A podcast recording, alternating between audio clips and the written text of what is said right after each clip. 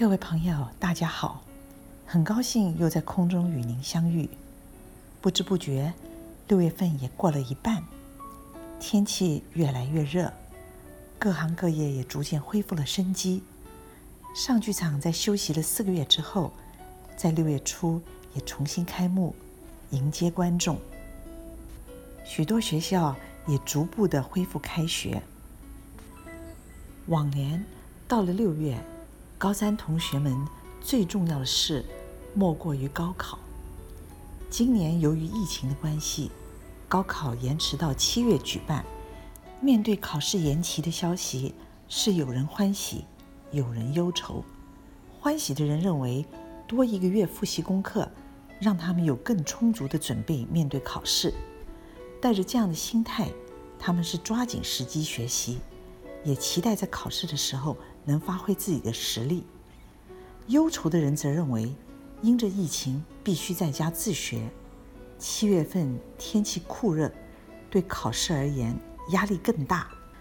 在这样一个特殊的局面下，有的学生决定背水一战，再坚持一个月；有的学生却因为种种的原因，决定再复读一年。所有人在当下的环境中，都做出了不同的人生抉择。今天就想和大家聊一聊个人的人生抉择。人的一生充满了变化，面对多变的生命，我们总希望做出最好的选择。但生命中究竟有没有什么是最好的抉择？在重要的时刻。我们应该如何判断，才能免于遗憾？最近有一位听众朋友来信，分享了他的故事。他从小就被教导，女孩子不需要太拼命，能有一个大学文凭，回到家乡找一份安定的工作，嫁个好人家就可以了。所以在他毕业的时候，看到周遭的朋友风风火火在为前途打拼，他不敢告诉大家。其实父母已经为自己安排好一切，连相亲的对象也找好了。他一度也有过挣扎，希望能够像同学一样，鼓起勇气到外面世界去闯闯。不过最终还是选择了父母的安排，找了一份安稳的工作，过着一份悠闲的生活。不过在他看到同学们积极的工作时，经常加班。虽然疲累，但是生活的很充实。我们这位朋友就会羡慕，甚至后悔自己当初所做的选择。其实人生没有所谓最好的抉择，只能说在选择的当下，我们选出最适合自己当时候的情况。这位听众朋友已经提到了自己从小所接受的观念，就是以安定为主，自然。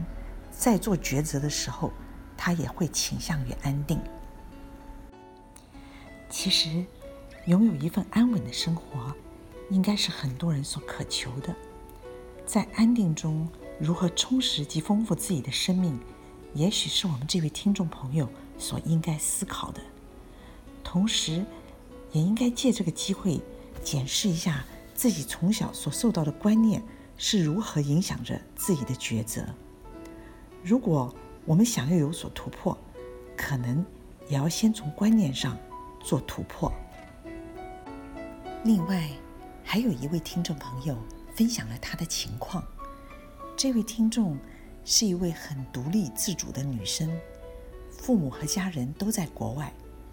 在大学毕业的时候，母亲每天都会发消息来，不是询问她的近况，而是介绍相亲的对象。而母亲介绍的相亲对象，全部都是老家那些家庭条件很好的富家子弟，但都没有读过什么书，继承了家里的产业。母亲介绍的越多，他就越生气，因为那些人和自己根本不是生活在同一个圈子里的，关注的点都不一样，思想上是很难契合。他觉得母亲想要他走的那条路。不是自己想要的，他很想让父母知道自己要选择什么样的人生。这位听众的困扰，也是很多现代年轻人的困扰。我遇到很多的年轻朋友，他们不敢回到自己的家乡，因为所有的亲朋好友都要来关心他们的终身大事。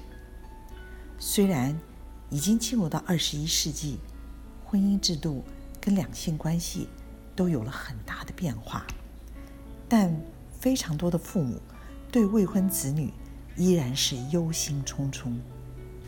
我认为这位听众朋友对自己的人生道路是有想法的，只是不知道如何开口向父母说明自己的看法，也或许担心自己一开口。就会引发争执。如果确实想跟父母解释自己的想法，可以尝试把自己的想法写下，用信件的方式给到父母。无论父母是不是能接受自己的观念，至少可以把自己的想法说清楚。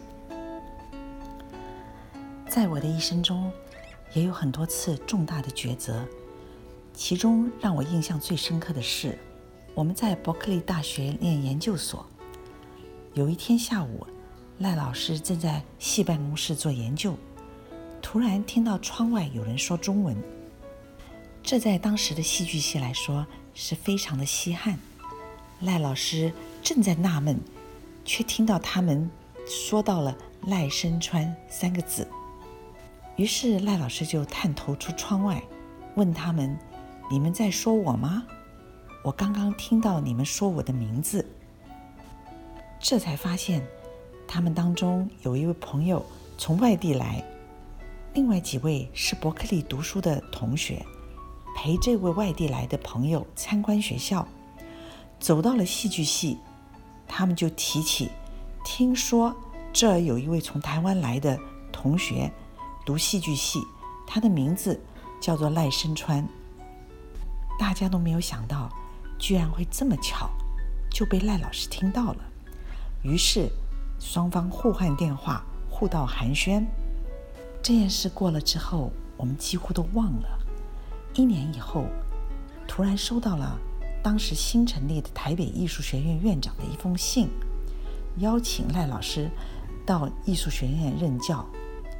原来那天从外地来的那位朋友是院长的女儿。她因为偶然遇见了赖老师，在得知父亲正在筹备艺术学院，于是就向他的父亲提起赖老师正在伯克利拿博士学位。其实，当时候我们可以像绝大多数留学生一样留在美国，但是一想到这份邀请函的特殊缘分，就让我们觉得回台北是最正确的选择。有时。生命中的抉择是带着很多的偶然与巧合。关于生命的抉择，我们今天就谈到这儿。祝您一切顺心如意。